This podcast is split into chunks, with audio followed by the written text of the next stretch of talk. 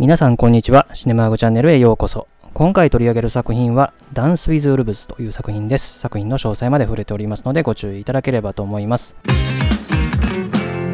それではこのダンス・ウィズ・ウルブスのですね、基本情報から紹介しておきますと、この映画は1990年のアメリカ映画で上映時間が181分。後でも話しますけれども、この映画にはですね、4時間アナザーバージョンというのがありまして、そちらのバージョンだと236分ありますね。で映画のあらすじですけども、南北戦争の真っ只中のですね、えー、北軍のダンパー注意がですね、主人公なんですけども、まあ、彼はですね、もう無茶とも取れるですね、行動を起こしたことで、まあ、北軍のですね、まあ、進撃に貢献したということでですね、見返りとして勤務地の選択権を与えられるんですね。で、ダンバーはですね、誰も望まないですね、フロンティアと呼ばれるですね、アメリカ人と、それからネイティブアメリカンの人たちとの間の場所ですね、まあ、ここへの赴任を希望して、まあ、荒野の中にポツンとある砦にですね、行って、まあ、自給自足の生活をしながら周囲の偵察を行っていたと。そうすると、ある日一人のネイティブアメリカンが現れるという映画ですね。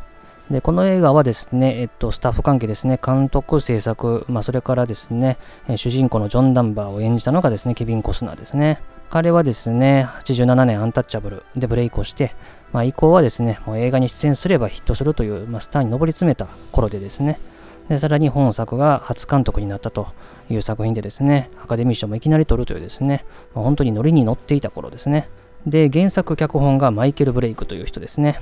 で、この人はですね、当時この映画のですね、元となる話は作ったのはですね、実は当時家にですね、居候していた俳優にですね、ビコモーテセンがいたそうなんですけども、まあ彼のことを想定して書いた脚本だったそうですね。でそれから音楽の担当がジョン・バリーですね。彼というと007のシリーズの音楽というところの印象が強いですが、アカデミー賞で言うとですね、作曲賞はですね、野生のエルザ、冬のライオン、愛と悲しみの果て、そして本作のですね、合計4回、主題歌賞も入れると合計5回取ってるね、もう巨匠中の巨匠作曲家ですね。で撮影の担当がディーン・セムラーという人で、まあ、この人オーストラリアの出身で、マッドマックスの2とかね、の撮影で注目を集めた人で、まあ、以降はハリウッドに来て、ヤングガンとか、ウォーターワールド、トリプル X、マレフィセントなどの撮影を担当している人ですね。で、キャスト関係ですね。えー、先ほど話したようにジョン・ダンバーを演じたのがケビン・コスナーで、えー、途中で出会うですね、拳を握って立つ女というね、えー、人を演じたのがメアリー・マクドネルですね。彼女はですね、舞台を中心に活躍されていた女優さんで、メジャー映画での出演は本作が初めてなんですね。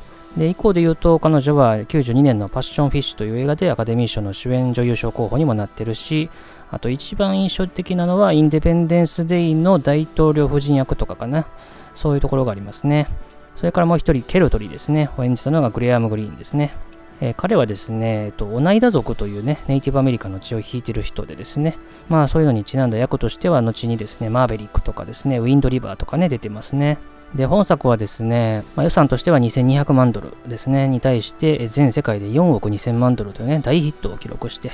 えー、90年のですね、興行収入ランキングでは4位ですね。ちなみに1位がホームアロンで、2位がゴーストニューヨークの幻、3位がプリティウーマンというね。で、しかもこの映画は181分というですね、映画ですから非常に長尺でですね、しかも当時はシネコンとかがない単館上映がですね、メインだった当時ですから、まあ、1巻の映画館でですね、181分の映画となるとですね、かけられる回数がですね、2時間の映画に比べるとですね、まあ、多分2、3回は減るわけなんで、まあ、相当不利だったと思うんですけれども、まあ、そう考えると相当すごいですよね。で、評価関係でも言うとですね、例えばアカデミー賞では作品賞、監督賞、脚色賞、撮影賞、作曲賞、音響賞、編集賞の生部門を取ったということでですね、まあその他の映画祭、まあ本当にアメリカ国内外問わずですね、え大きな評価を浴びた作品であるというところなんですね。ちなみにですね、この前取り上げた許されざるものというものが、アカデミー賞においてですね、西部劇の作品で作品賞を取った作品では3番目と申し上げましたけども、このダンス・ウィズ・ルブスは2番目に取ったやつですね。で、制作経緯の話をいくつかしておくと、脚本家のマイケル・ブレイクっていうのはですね、まあ、本作の原案を作ったんですけども、なかなか映画会社に売れずにですね、で、かつてですね、83年にギャンブラーズ最後の賭けというね、映画でケビン・コスナーが主演した映画があるんですけども、その映画の脚本をですね、このマイケル・ブレイクが書いたというね、えー、ところで彼らはま知り合いだったんですね。で、ケビン・コスナーからもう小説化したらいいじゃないかということに言われて、小説化で映画につながる可能性があるというところを勧められて小説にしたんですね。で、その小説が88年に出版されて、で、ケビン・コスナーが映画化権を買って、まあ彼も含めてですね、映画化に向けて動いていたと。で、さらにこの先ほど話したギャンブラーズという映画で、監督したのがジム・ビルソンという人なんですね。で、この人が制作パートナーになったわけなんですけれども、まあ、なかなかね、本作の資金調達って思うようにいかなかったんですね。まあ、要因としては、1980年にですね、西部劇の大作映画で天国の門というですね、映画があるんですけれども、まあ、これがね、本当に予算がどんどんどんどん膨れ上がっていった上にですね、大こけしてですね、映画会社のユナイテッドアーティストが経営危機まで追い込まれたというですね、えー、ところはま記憶に新らしかったわけですよ。なのでですね、西部劇で対策の予算組んで映画撮るってところにですね、非常にですね、映画会社はですね、及び腰だったわけですよ。で、この天国の門って映画は、マイケル・チミノっていうね、監督は78年にディアハンターという映画でアカデミー賞の作品賞を取って、で、本当に評価を高めた彼が次に撮った映画がこれだったわけなんですよね。で、さらにまあ本作もこの天国の門と同じようにも長いと。いうところもあるし、あとはですね、この映画に出てくるですね、ネイティブアメリカンの喋ってるラコタコってのはですね、字幕表記になるわけですね。で、アメリカ人ってのはもう字幕で映画を見るってことには慣れてないんで、まあ、そういうことをすること自体にもですね、ちょっと懸念があったわけですよ。ね、ちょろっとですね、字幕が出るぐらいならいいんですけども、この映画はね、かなりラコタ語出てきますからね、まあ、それにアメリカ人が耐えられないんじゃないかとかね、まあ、そういうこともあって、なかなか映画会社がですね、OK しなかったんですけども、まあ、ケビン・コスナーが私費を投じて、そしてまあ、彼が主演だったらということで、オライオンがですね、えー、了承して配給することが決定したというところが流れなんですね。なので、まあ、かなりね、映画制作までにもいろいろね、いきさつがあったというところなんですね。で、ケビン・コスナーはというとですね、まあ、本作の、まあ、非常に長いロケにもなるというところのためにですね、えー、虚栄のかがり火、ディック・トレイシー、そして、えー、推定無罪、レッド・オクトーバーを追えなんかの出演なんかは断っているというところなんですね。で、まあ、さらにですね、彼も初監督というところなので、まあ、彼の盟友とも言えるですね、ケビン・レイノルズというね、85年のファンダンゴっていう映画でタッグを組んだ人ですけれども、まあ、彼をちょっと読んでですね、あのバッファロー狩りをするシーンの監督としては手伝ってるんですよね。だからですね、この映画の最後にスペシャルサンクスとしてクレジットされてると。で、このケビン・レイノルズとケビン・コスナーはその翌年ですね、ロビン・フットでもタッグ組んでるし、でそれからその後のウォーターワールドでもタッグ組んで、まあ、この時はね、仲違いしちゃったっていうのがありますけれどもね。で、それからそのラコタゴの話ですけれども、まあ、映画内でですね、まあ、使うためにですね、わざわざ先生呼んできて、まあ、俳優たちにいろいろ指導したんですけれども、まあ、かなり難しいそうですね。で、さらにですね、女性言葉、男性言葉というね、えー、使い分けが必要なわけなんですけれども、まあ、これをですね、別々に指導するのはもう難しいということで、まあ、途中でそれはもう諦めて、もう男性も女性も女性言葉でですね、え、学んで映画でやるということになったので、まあ、この映画を見たラコタ語を知ってる人はですね、まあ、本当に勇ましい男がですね、女性言葉喋ってるというところで結構ね、え、笑っちゃったみたいな話がありますね。で、それからですね、ちょっと音楽の話だけ一つだけしとくと、まあ、この映画の主人公が途中でですね、火の周りをですね、まあ、夜ですね、あの踊り回るというシーンがね、あって、その時に流れる音楽っていうのは、サントラの中ではですね、ファイヤーダンスというね、曲になってるんですけども、これはこの映画の音楽を担当したジョン・バリーの曲じゃなくて、えピーター・バフェットというですね、人が作った曲なんですね。で、このピーター・バフェットって人は、なんとですね、あの、投資の神様のウォーレン・バフェットの息子なんですね。で、まあ、彼の作った曲をここだけ使ってるというところなんですね。でですね、あと4時間アナザーバージョンの話もちょっとしとくと、この映画の公開から1年後にですね、えー、劇場公開版の151分からですね、約1時間追加した236分の4時間アナザーバージョンというものが一部劇場で公開されたということでですね、まあ、これはどちらもですね、ディスク化されてますので、日本でも両方見ることはできますね。で、それではですね、まあ、この映画に関連するですね、ちょっとネイティブアメリカンとかの話をちょっとしとくと、で、この映画の主人公を演じた、そして監督したケビン・コスナーは、まあ、チェロキー族というですね、ネイティブアメリカンの血を引いてる人なんですね。で、チェロキーっていうとね、もうジープ車のイメージがありますけれども、チェロキー族っていうのはですね、まあ、結構ね、映画人でもですね、血を引いてる人たくさんいてですね、まあ、例えばですね、バル・キルマー、キャメロン・ディアス、タランティーノ、ジョニー・デップ、バート・レイノルズとか、映画界以外で言うと、プレスリーとか、ジェームズ・ブラウンとか、スティーブン・タイラーとか、シェールとかね、まあ、こういった歌手の人とかもね、たくさんいるんですけれども、まあ、そんな彼が、まあ、血を引いてるってところもあってですね、まあ、ぜひこの映画を作りたいっていうところがあったんだと思いますね。でそれからまあネイティブアメリカンっていう言い方をしてますけれども、まあ、故障に関してはね、かなりね、いろいろ言われるところなんで、一応ネイティブアメリカンで統一しますけども、昔はね、インディアンっていうね、呼び名だったわけですね。まあ、これはご存知だと思いますが、インドだと思ってね、えー、発見された場所だったからですよね。で、まあ、これはまあ差別的じゃないかというふうに言う人がいたので、ネイティブアメリカンという呼び名が今は多いんですけども、この名前自体にもですね、異を唱える人はいるわけですよね。まあ、アメリカンって言いますけども、アメリカっていうのはね、勝手で後で来た人がつけた名前だろうって話なので、え一部にはですね、あの、部族名で呼ぶべきだなんていうね、声なんかもあるんですけども、まあ、この故障の論争というかね、まあ、これはなかなか難しいところかなと思いますし、あと記憶に新しいところで言うと、2022年ですね、あのメジャーの球団でインディアンスというね、チームがありますけれども、まあこれがですね、まあこういったですね、時代の流れを受けて、ガーディアンズというね、名前になったなんていう話は知られているところかなと思いますね。で、まあ歴史的な話少しだけしとくと、まあ、ご存知のようにコロンブスがね、アメリカ大陸を発見した後に多くの白人がアメリカ大陸に渡ってきて、で当時はですね、ネイティブアメリカンとはですね、交易なんかもして、まあ、有効な関係を築いていたんですけれども、まあ、どんどんどんどんですね、特にイギリス人が入植してくるとですね、当然土地が必要になってくると。で、さらに資源も必要になってくるということでですね、まあそれをですね、奪う、奪われるというですね、まあそういう争いごとになっていったわけですね。で東海岸にいや入植してきた彼らは、まあ、徐々に西へ西へ向かっていくわけなので、まあ、そういったところに暮らしていたネイティブアメリカの人たちがどんどんどんどんですね住み場所を追いやられていったと。で、まあ、様々な抵抗とか反乱っていうのはあったんですけども、やっぱりアメリカの当時持っていた近代兵器にはなかなか勝てなかったと。で、数でも劣っていたというところもあってですね、まあ、ジャクソン大統領がですね、まあ、インディアンの強制移住法というのを作ったんですね。でそこで彼らはミシシッピよりも西の荒野っていうんですね、まあ、非常にあの荒れ果てた土地ですね、あそこへ移住させるという計画を発表したんですよ。で、一応この流れの中で最後まで抵抗したのがチロキ族だったっていうふうに言われてるんですけども、まあ、ついに屈して、まあ、移住を強いられたと。ただその移住っていうのがものすごく大変なものだったので、まあ、涙の旅路なんていうふうにも言われてるんですね。で、その後にですね、南北戦争が始まると、まあ、このインディアンの保護っていうところはもう無視されてですね、再び襲撃とか、まあ、虐殺っていうのが多発するような時代になっていくと。で、最終的にですね、このインディアンとアメリカ政府の対立というかね、まあ、そういった流れは一応1890年に終わったというふうにも言われてるんですけれどもね、まあ、こういったんですね、まあ、流れの中での映画というところですね。で、あとこの映画の中ですごく重要なものとして出てくるですね、バッファローの話も少し知っておくと、まあ、ネイティブアメリカンの特に平原インディアンって言われるですね、まあ、平原をですね、あちこち移住しながらですね、暮らしていく、この映画に出てくる数族みたいなですね、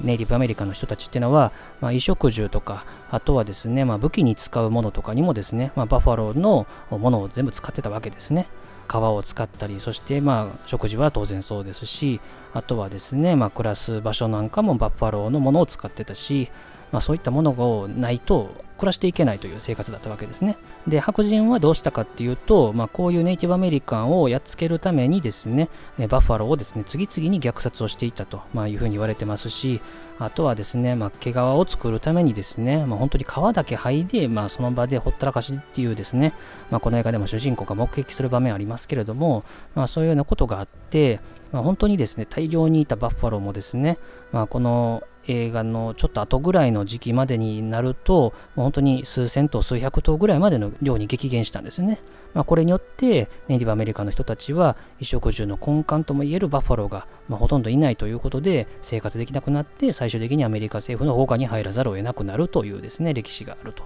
いうところなんですね。ではですね、まあ、きちょっと長くなりましたが、この映画を見た感想の話をしていきたいと思いますけれども、こういうですね、まあ、差別とか分担とかっていうテーマの映画っていうのはたくさんあると思うんですけども、まあ、最終的にはやっぱりこのレベルで徐々に解消していくしかないなっていうところは、まあ、本当にいろんな映画と同じく共通してる部分ではあるんですけれども、やっぱこの映画はね、やっぱそれがものすごくリアリティがあるし、今までの西部劇にはない映画だったと、まあ、いうところで非常に評価されてるんだなとで、まあそういう西部劇とかの素養がない人が見ても、やっぱりこの映画は理解できる友情とかね、まあそういったものが本当にじっくり描かれてる映画だなと思いましたね。またですね、主人公がやっぱ一度落ちて生まれ変わる映画でもあるんですね。まあこういった映画もよくある映画ですよね。まあ、主人公は最初、もう自殺まがいの行為をして、まあ、本当に死のうとしていたのにですね、まあ、一躍ヒーローになってしまったと。まあ、そこからですね、まあ、そういったところでの生活を見捨ててですね、まあ、ネイティブアメリカンとの交流ができる場所へ行くわけですね。まあ、そして彼らと交流することで、まあ、自分の名前をもらうわけですね。狼と踊る男というですね、主人公の名前が、まあ、映画のタイトルにもなってますけれども、まあ、その名前こそ自分なんだと。自分のことを象徴しているんだと。この部族の間だからこそで通じる名前ではあるけれども、これが自分なんだと。いうとこなんですよね。だからこのジョン・ダンバーという名前に意味があるのかってところをね、主人公が問う場面がありますけれども、生まれてすぐ付けられたですね、ジョン・ダンバーという名前に果たして何の意味があるのかというとこですね。この映画ではそのネイティブアメリカンから名前付けられるんですけれども、ネイティブアメリカンっていうのは後で名前を付けられるわけですね。あなたにはこういう特徴があるからこういう名前なんだというところで、まあ、この映画の中で出てくるですね、多くのネイティブアメリカンにですね、非常に特徴的な名前が付けられてると。まあ、ケルトリってね、まあ、どういうところから付けられた名前なんかちょっとわかんないですけど、拳を握って立つ女とかね、10匹の熊とかね、まあ、本当にね、なんか特徴的な名前でね、それだけでもなんか印象に残るんですけども、まあ、そういうですね、他人から見たあなたはどうなのかってところを名前にしてるってところがですね、やっぱりいいなというところも思わせるし、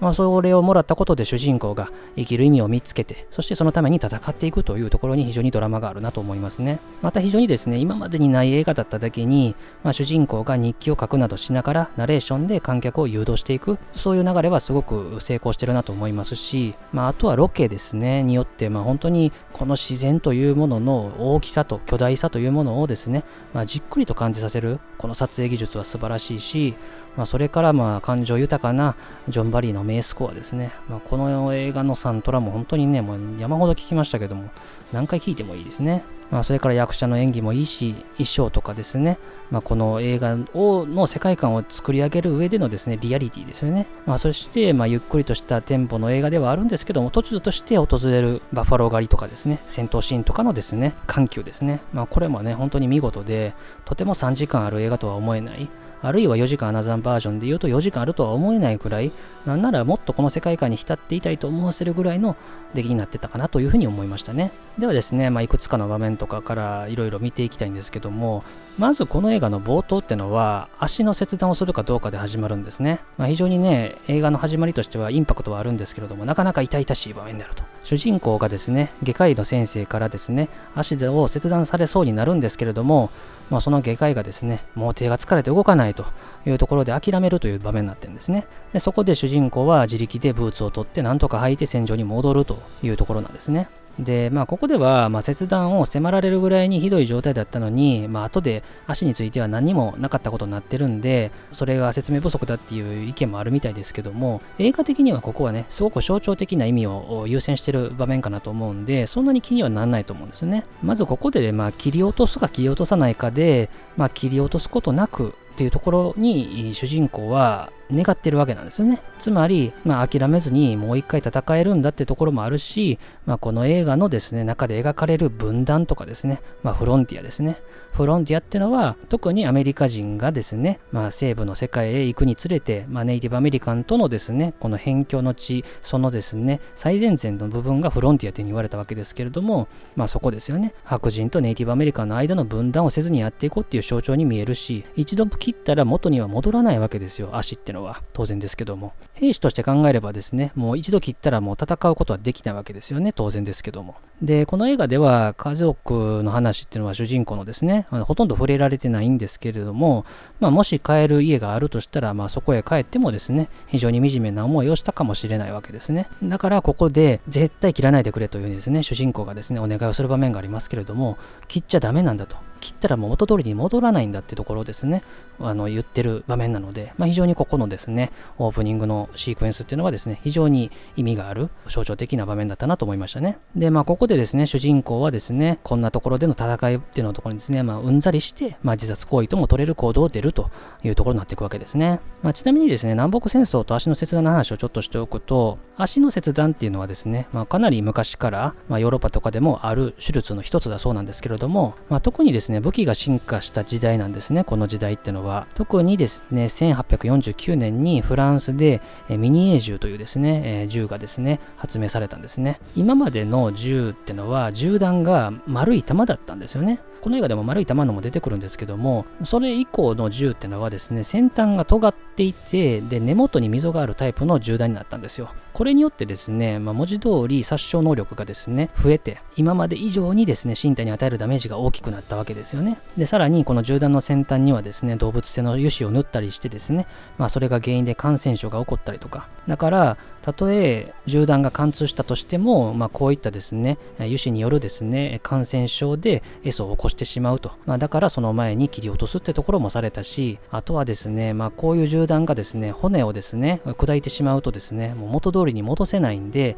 まあ、それが原因で切らざるを得なくなってしまうとかですね、まあ、様々あったわけですね。まあ、この映画では主人公は足を銃弾で撃たれて、切断を迫られてるわけではないんですけれども、まあ、そういうですね、もう本当に何かあったら手足の切断っていうのをしてた時代なんですよね。でしかも麻酔もしないし、で、外科医の側も外科医の側で、もう本当にノコギリみたいなできるような切断なので、本当にもう一人切ったら、もうヘトヘトになるわけですよね。だからもう何人分の足も切るっていうのはもう手が疲れてできないっていうのはですね、まあ当然じゃ当然なんですよね。でちなみにこの手足の切断っていうところでですね、え、思い出す映画で言うと、まあ、日本映画ですけども、1966年の赤い天使という映画ですね。まあ、ちょっとそれますけども、これはね、戦争映画で、まあ、増村康造と若尾綾子のコンビでですね、まあ、作られた映画で、まあ、外科医はね、あの、下慎介が演じてるんですけどもね、まあ、この映画の冒頭なんかもですね、倒れてるですね、人たちを見てですね、まあ、足を切るか切らんかをですね、この外科医がですね、え次々に即決していくっていうシーンがね、非常に印象的なんですけども。で、主人公はですね、まあ、その後のですね、まあ、行動によってですね、まあ、相手がですね、まあ、銃弾を撃った後に発明が撃てない間にですね、味方が進撃してですね、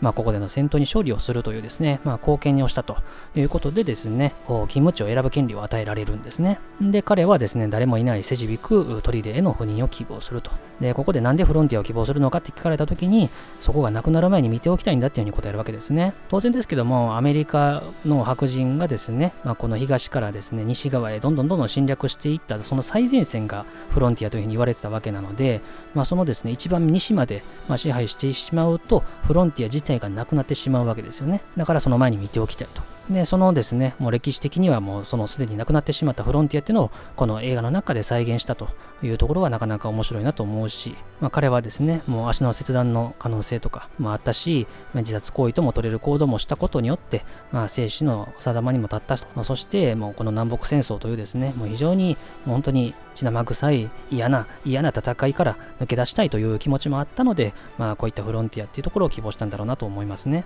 で、しかもこの希望した場所でですね、まあ、浄化に当たる男っていうのはですね、もう完全に頭がおかしくなってるわけですね。まあ、ここも大概外れた場所ですよ。おそらく、フロンティアのですね、まあ、一歩手前ぐらいの場所にある場所だと思いますけども、なので、彼らは南北戦争しながらですね、このフロンティアではですね、ネイティブアメリカンとも戦っていたというところでですね、まあ、非常にね、えー、難しい戦いを強いられたわけなんですね。そしてそんなジョン・ダンバーがですね、認知へ赴任するべくですね、旅路を移動しているとですね、まあ、本当に王道としてですね、描かれるですね、まあ、西部劇の中で出てくるですね、まあ、ネイティブアメリカンというところもですね、まあ、最初ちらっと登場するかなと思いきやですね、まあ、実は彼らも人間なんだと。もう彼らにも生活があって、食事をして、酒を飲んだり、楽しんだり、遊んだり、愛し合ったりする、まあ、そういった人たちが描かれている映画であるというところが、まあ、非常に今までの映画にはなかったわけなんですね。で、このですね、人間誰も一緒なんだと。白人だろうがネイティブアメリカンだろうが一緒なんだっていうところを感じさせる場面がですね、まあ、この映画にはあって、主人公が砦に行く途中で馬を降りてですね、まあ、腰ぐらいの高さのですね、草をですね、こう手で触れるという場面がありますよね。で、あの場面と同じようなですね、描写が、後にあの、蹴る鳥がですね、やってるという場面があるわけですよ。本当に人間っていうのは自然を前にするとですね、当たり前のようにするような行動っていうところはですね、まあ、共通してるんだってところがね、ここで描かれてると、ま、いうところですね。で、さらにですね、まあ、この映画における自然っていうところはですね、まあ、本当にロングショット、ロングショットで多様でですね、本当にですね、もう画面いっぱいぱいですね、もう本当に美しく映されてるわけですね。で、まあ、この映画はですね、あの午前10時の映画祭でですね、やった時にですね、見に行けたんですけども、劇場で。やっぱりね、劇場とか、まあ、より大きなスクリーンで見るべき映画だなというところをね、感じさせる部分なんですけども、映画の一コマ一コマを切り取れば本当に美しい絵画のようなですね、見事な映像っていうのがたくさんある映画なので、セリフのない音楽しかない場面でもですね、見逃せないなというところですね。これぞ映画体験って感じがしましたね。この時代の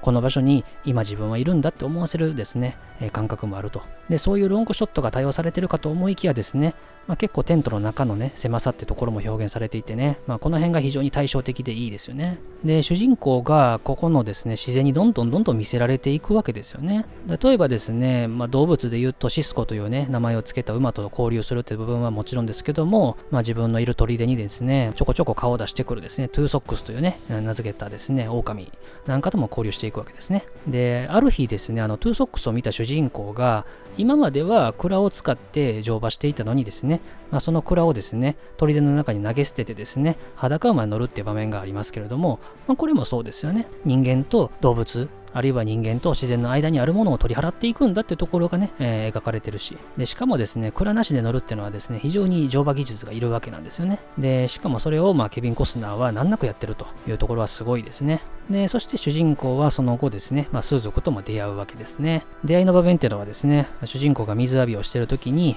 まあ、砦にケルトリがね、偵察に来ていて、まあ、一度は隠れるんですけれども、愛するシスコの鳴き声がすると飛び出していくというところで、裸の白人が突然近近づいてきたことに驚いたケルトリがですね、一目散に逃げていくという場面なんですね。まあ、ここはね、結構コミカルに描かれてるんですけども、今までの西部劇では、本当にこういうネイティブアメリカンっていうのは、白人を殺すためにですね、もう次々に追撃してくるですね、非常にやばい、まあ、戦闘能力を持った野蛮な奴らっていう描かれ方だったんですけれども、まあ、ここではですね、ケルトリはもう驚いてですね、もう本当にびっくりしてですね、柵壊して、なんとか馬に飛び乗って逃げるというですね、描写になってるというところがなかなか面白いですね。で、ここでね、裸でやるってところもなかなかね、あの、面白い点ですよね。で、その後ですね、数族はですね、会議をしてですね、まあ、威嚇をしにやってくるわけですね。で、ここで銃を向ける主人公に対して、風になびく神というね、非常に挑発のね、男いましたけれども、まあ彼はですね、お前なんか怖くないぞというですね、今威嚇するということでですね、まあ徐々にこのですね、両者の間にですね、接触はようやくできるようになったというとこなんですね。で、その後主人公はどうするかということで、まあ今まではなんか時が来るのを待ってたけども、もうそんなことせずに会いに行こうというふうにするわけですね。まあそうすると木下でですね、まあ一人の女性、拳を握って立つ女というね、名前の女性が、まあ、怪我をしていて、彼女を助けるというところになっていくわけですね。で、後に分かりますけども、彼女はかつてネイティブアメリカに囚われた白人女性なんですね。で、ネイティブアメリカンが白人を襲撃した時にですね、まあ子供とかをですね、連れ去るとかです、そういうことは結構あったんですね。で、ネイティブアメリカンっていうのは、まあ基本的には子供を殺さないので、ま例えばね、大人たちは殺して残った子供をですね、彼らが育てるってことは結構あったんですよね。で、まあ子供のうちにですね、まあそういうところでまた別の社会で育てられてしまうとですね、再び白人の社会に戻るというのは非常に難しいんですよね。いざ戻ったとしてもですね、まあそこの文化に馴染めないとかもあるし、あるいは差別の対象になったりすることもあったんで、まあ彼女たち、あるいは彼らはネイティブアメリカンのもとで、またその生涯を送るっていう人も結構いたんですね。で、まあこういうですね、まあ連れ去りとかね、まあそういったところで思い出す映画で言うと、やはりジョン・フォードが監督してジョン・ウェインが主演した西部劇の1956年の創作者っていう映画ですね。まあ、この映画は当時は当たんなかったですけども、後にまあ大きな評価を得た西部劇の一つなんですけども、まあ、この創作者って映画は、ジョン・ウェインのあの姪っ子がね、あのネイティブアメリカンに、まあ、拉致されてしまってですね、まあ、ジョン・ウェインがその姪っ子を救いに行くというですね、映画で、まあ、何年もかけてですね、助けに行くと、そこではすっかりネイティブアメリカンになってしまった姪っ子がいるというね、まあ、それでも助け出すというね、映画なんですけども、まあ、そういうね、結構強烈なね、映画なんかもありましたけども、まあ、そういうものがあるというとこなんですね。で、この彼女を連れてですね、そのネイティブアメリカンの数族の彼らの拠点に向かっていくと、まあ、歓迎こそされなかったですけれども、まあ、何かされてるってことはなかったと。で、後にね、彼は助けをしてくれたんだというところを理解してですね、今度はこの数族の側がですね、自分の砦にですね、えー、訪ねてくるというところでですね、交流が始まっていくんですね。まあ、ここでですね、個人的にすごく好きなのは、このコーヒーと砂糖をね、あの、主人公が作ってね、それを飲ませるシーンですね。特にあの砂糖のくだりがね、最高なんですね。ちょっと舐めてみろよみたいな感じでですね、風になびく髪にですね、促すと、そこで風になびく髪がですね、まあ、ちょっと舐めるんですね。そうするとね、少しだけ口元が緩むんですね。そうすると主人公がね、大喜びするってところはね、本当にね、けなげだし、思いが通じたんだってところの思いがね、えー、この高鳴る部分なので、非常にね、このいい場面ですよね。最初は2人しかいなかったのに、次のカットでですね、あの、後ろにいた奴らも全員いるってところもなかなか面白いし、このね、風になびく髪がですね、この砂糖をですね、周りの奴らのカップにですね、バンバン入れていくってところもね、なかなか面白いんですけれども、まあ、ここでね、コーヒーと砂糖を送ったら、今度はお返しにと言ってですね、バファローの皮でできたね、まあ、絨毯というかね、そういったものもくれるというところで、この物々交換を通じて徐々に徐々に仲良くなっていく。まあ、そして、このボディーランゲージでですね、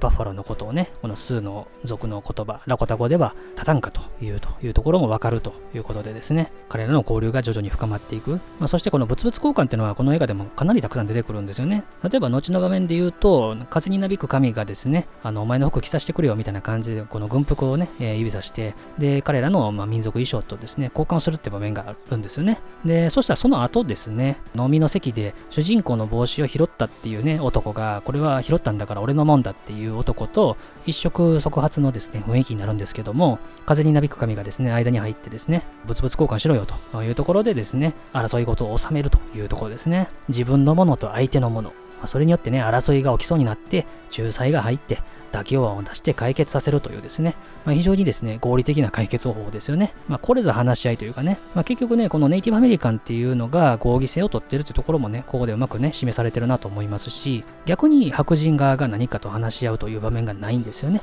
白人はただ奪うだけという感じですね。あと、物々交換で一つ言っておくと、この主人公とトゥーソックスの部分ですよね。主人公はトゥーソックスにいつもお肉をね、与えてるんですけれども、ある日砦の外に出ると、トゥーソックスが捕まえたであろうですね、まあ、鳥が置いてあるってところもね、なかなかいい場面でしたね。で、それからラストもですね、また交換するわけですね。贈り物をし合うと。主人公と蹴る鳥がですね、お互いパイプを贈り合うと。お前もパイプか？みたいなですね、えー、ちょっと顔をするところもなかなか面白いんですけども、まあ、ちなみにこの映画のですね、冒頭のタイトルクレジットですね、ダンス・ウィズ・ウルブズというね、表記の下に、えー、このパイプのね、デザインがね、ちょっと書いてありますね。あと、インターミッションのですね、字の下にも書いてありましたね。で、まあ、こういうですね、物々交換とかでね、まあ、いろんなものを通じて理解し合っていくんですけれども、まあ、主人公にはですね、まあ、様々な苦難が立ちはだかるわけですね。それはですね、自分と同じ白人がネイティアブアメリカンの土地を荒らしたり、バッファローを皮だけ剥いで殺したりとか、非常にひどい野蛮な行為をしてるってことをですね、しかもそれをネイティブアメリカンの前で目撃せざるを得ないという場面ですね。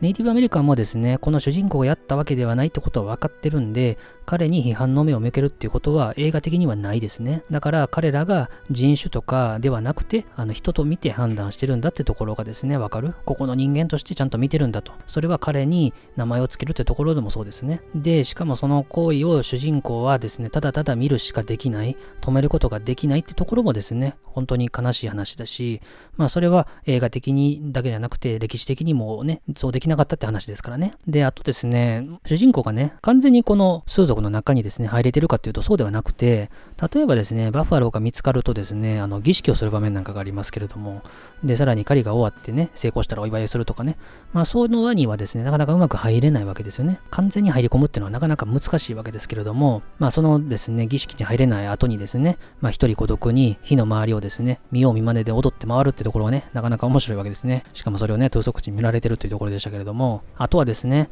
まあ、近くに白人が近づいてきた証っていうのが分かると、まあ、彼らにですね、もう星の数ほど兵士が来るんだってことを伝えなければならないというところもですね、非常に悲しい話ですよね。で、彼らに真相を伝えた後ですね、主人公は理解ある人に話すっていうふうに言うと、もうテントの中がですね、それはダメだみたいな感じでですね、まあ非常に大荒れになるわけですけれども、まあ後にね、彼らがどうなったかっていうのは映画の最後の字幕とかも含めてですね、まあ歴史が証明してる部分ではあるんですけども、あの時点で主人公にできることっていうのは、もう自分を信じて理解者を探すしかない。戦っても勝てるわけないですからね。自分のことを家族だと思ってくれていても、自分のせいでこの場所がバレるかもしれない。もうだったら、二人で逃げるしかないっていう風になる。ここも非常にね、悲しい話ですよね。せっかく主人公は自分の新たな人間としてのですね、立場をここの数族の中に作って、まあそれですごく幸せに生きていたのに、同じ白人たちのせいで、まあそこからですね、脱しなきゃいけないというところがね、悲しいドラマですよね。で、まあ今にまででもですね、まあこの映画の中には描かれるネイティブアメリカの話はいろいろしてきたんですけども、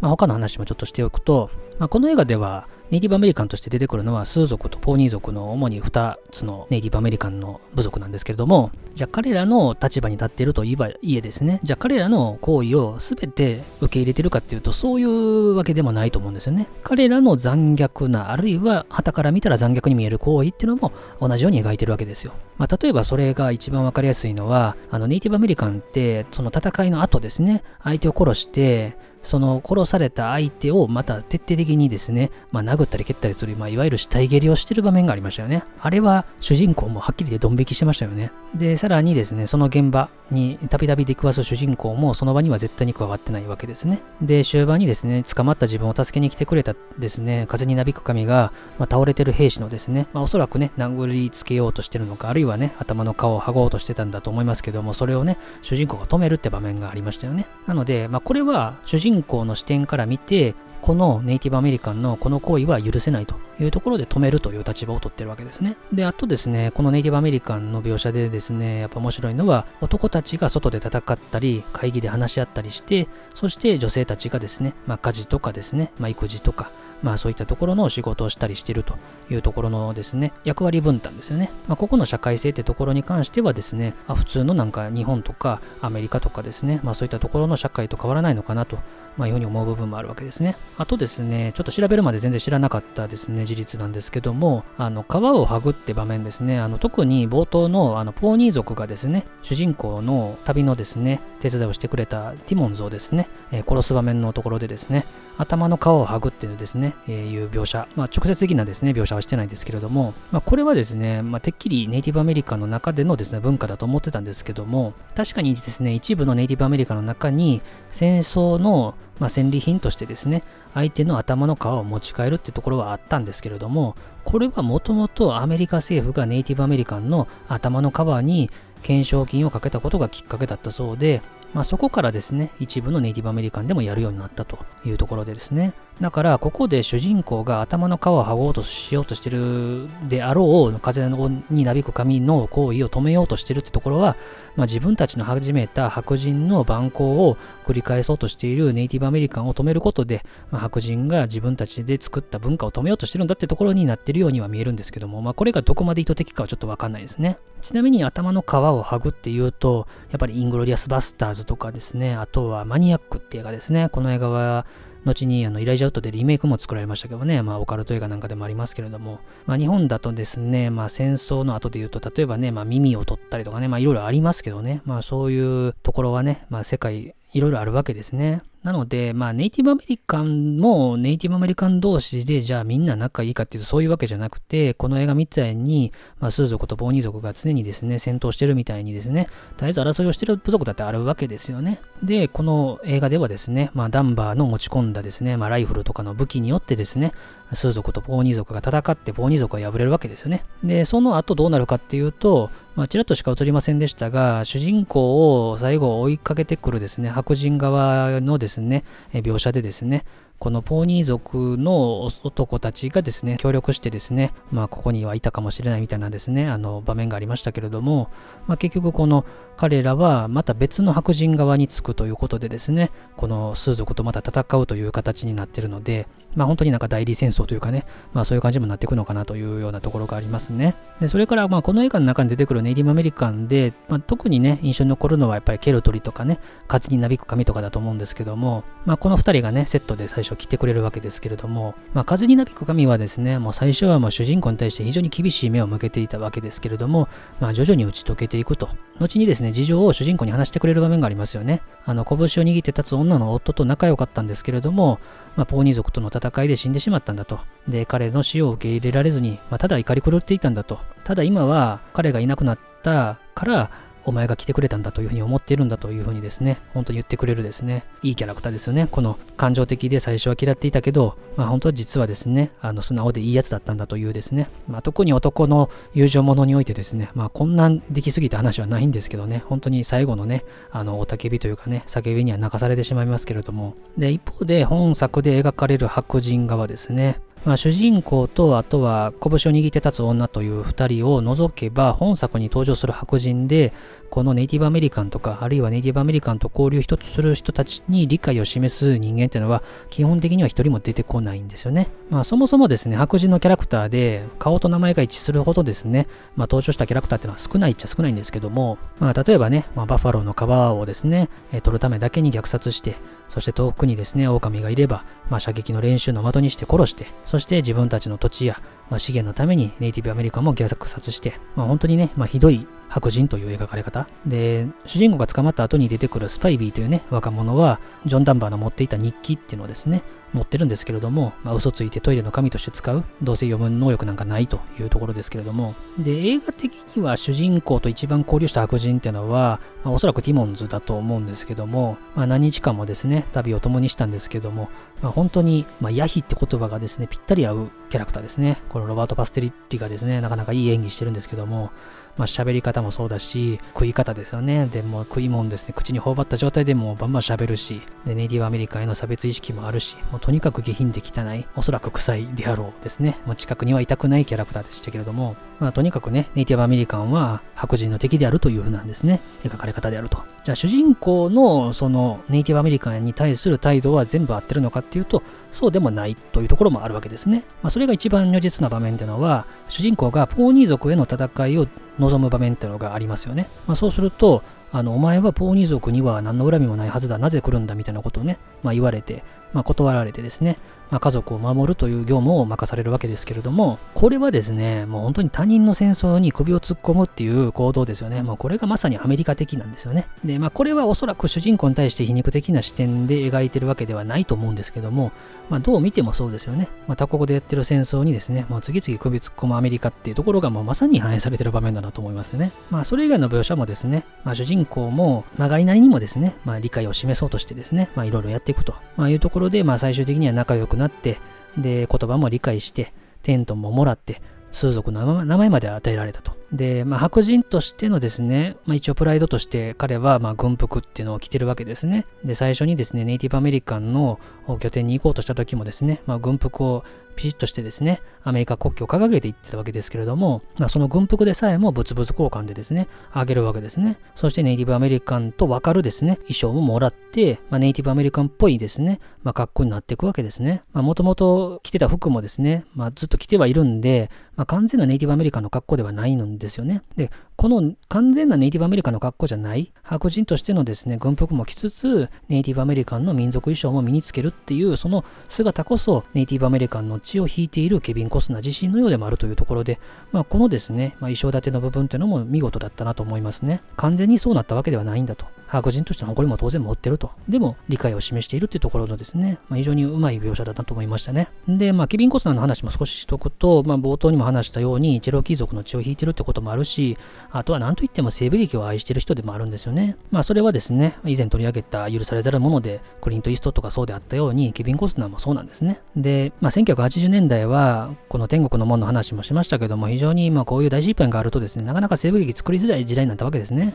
で、そんな中でですね、久々にヒットした映画っていうのが、1985年のシルバラードっていう映画なんですね。で、この映画に脇役としてケビン・コスナーも出てるんですね。で、以降もですね、80年代はですね、ペイルライダーとかですね、ヤングガンとか、あと、この映画の同じ年ですけども、バックトゥザフューチャーパート3とかですね、まあ、西部劇映画でもですね、まあ、それなりに当たるヒットっていうのが少ないながらも作られていったというところがあって、で、ケビン・コスナーはこの映画を作ったと。で、後に彼はウォーターワールド、そしてポストマンという映画も作った後にですね、また2003年ですね、ワイルドレンジ最後の銃撃って映画を監督してるんですね。で、この映画もですね、まあ、非常に、まあ、西部劇としてなかなかね、いい作品なんですけども、まあ、一応この作品が2022年現在、ケビン・コスナーの最後の監督作なんですね。フロンティアが亡くなる前に見ておきたいと思っていた彼がですね、この愛する西部劇がなくさないようにというところで作り続けたってところにもやっぱり意味があるかなと思うし、あとケビン・コスナーが演じたこの映画のですね、ジョン・ダンバーのですね、キャラクターですよね。まあこれは彼の正直私はお箱のキャラクターだと思いますね。ちょっと抜けてるとこあるんですけども、何かに向かって一心に突き進んでいくっていうキャラクターは、まさにケビン・コスナーなったり役だなと思いますね。それこそですね、この映画の前の年に出たですね、フィールド・オブ・ドリームスでも同じようなキャラクターやってましたね。こういうキャラクターはケビン・コスナーの地で言うと、例えばティーンカップとかね、あとはポストパンの主人公のキャラクターなんかもそうだと思いますけれども、まあそういうキャラクターの方が割と合うかなと。まあ結構ね、彼はまボディーガードとかもそうですけども、2枚目やることが多いっちゃ多いんですけどもね、こういうキャラクターを見ていくのが私は好きかなというとこですね。で、それからですね、4時間アナザーバージョンも私見てるんで、その話もちょっとしておくと、まあ4時間に増えてる、1時間追加されてるので、まあかなり多くの場面が追加されてるんですけども、まあ例えばですね、序盤のですね、あの自殺する少将がいましたけども、まあ彼の場面もですね、かなり増えてるし、しあとは主人公が砦に行く前に何が起こっていたか、まあ砦はもう荒れ果ててましたけれども、あの時に何があったのかというところもあるし、まあ、それから、まあ、拳を握って立つ女のですね、まあ、夫が亡くなった知らせを受けるって場面とかですね、まあ、非常に多くの場面が追加されてます。で、1時間も追加されたら、まあ、ちょっと話変わってんのかっていう感じもしますけども、まあ、そういう感じではないですね。ストーリーの意味に大きな変化があるとか、そういうわけではなくて、まあ、あくまで各出来事、各登場人物についてのですね、背景とかが大きく肉付けされているという印象なので、まあ、本作の3時間で、ま、かなりハマったという人だったらですね、この4時間のバージョンでもですね、まあ、そんなに退屈はしないかなと。むしろ本作の世界観にどっぷり浸れるんじゃないかなという意味では、この4時間バージョンっていうのも一応 DVD、ブルーレイ両方とも出てるんでおすすめかなというとこですね。あとですね、後の作品に与えた影響で言うとですね、まあ本当に有名どこですけども、まあ、ラストサムライなんかは、まあこの映画のですね、まあ本当にプロットまんま使ってるような映画でしたし、まああとですね、2009年のアバターですね、まあこの映画なんかもですね、ダンス・ビズ・ルブズのですね、影響は大きい作品かなというふうに思いますね。で、それから最後に一つだけですね、この映画の音声解説の話をしておきたいと思います。なんとですね、あの4時間アナザーバージョンの方にだけですね、主人公、監督、制作のケビン・コスナーと、プロデューサーのジム・ビルソンの2人による対話形式の音声解説が入ってます。で、この4時間の間ですね、この2人はもう休みなくほぼほぼずっと喋りっぱなしという感じでですね、まあ本作についてですね、本当に饒舌に語ってくれてるなという印象ですね。まあ、ケビン・コスナーというですね、俳優出身ながら、もうプロデューサーも監督も兼任するというですね、初めての試みをしたケビン・コスナーと、で、ケビン・コスナーの出演作品でかなりたくさんのプロデュースしているジム・ウィルソンの、まあ、2人がですね、まあ、映画を作る上でですね、どういうことを大事にしてるのか、どういうことをこだわってるのかっていうですね、そういう部分っていうのはかなり聞くことできますし、まあ、あとはね、撮影の時にですね、まあ、こんな苦労があったとかですね、まあ、俳優の印象とかですね、まあ、かなり幅広く語ってますんで、まあ、この映画のですね、理解を深めるには、この音声解説っていうのを聞くのもまた一ついいかなと。まあ、4時間もあるんで大変ですけどもね、まあ、分けてみるのがいいのかなというふうに思いますね。ということで今回は作品紹介として1990年にですねアカデミー賞の作品賞を取ったケビン・コスナー監督制作主演作ダンス・ウィズ・ルブズについて紹介いたしました。まあ本当にこの映画はねなんか教訓というか本当にこうして生きていきたいなっていう思える要素っていうのもたくさんあってこの人はこういう人なんだって決めつけずに、まあ、何かねギブする与えたりするあるいは話し合ったりするってことをまずはすべきなんだな、考えるべきなんだなというのをですね、まあ本当に思わせる作品だなというところですし、まあ、ストーリー的にはね、主人公はかなり教本の持ち主ではあるんですけれども、ドラマってところがじっくり描かれていて、彼が友人、そして愛する人とのですね、会えないことでのですね、思いを募らせるってところもね、じっくり描かれてたなと思いましたね。あとはね、本当に音楽、撮影、まあ衣装、本当素晴らしくて、で、ネイティブアメリカンの衣装とかもやっぱじっくり見ると結構ね、かっこよかったりとかですね、なかなかいいなと思わせる部分もあったりとかするので、まあ、そういう部分もかなりこだわって見ていくと、本当にこの映画は見どころたくさんかなというところをね、改めて感じた作品ですね。ということで、当チャンネルでは他にも様々な作品の紹介してますんで、いろいろ見ていただければと思います。最後までお付き合いありがとうございました。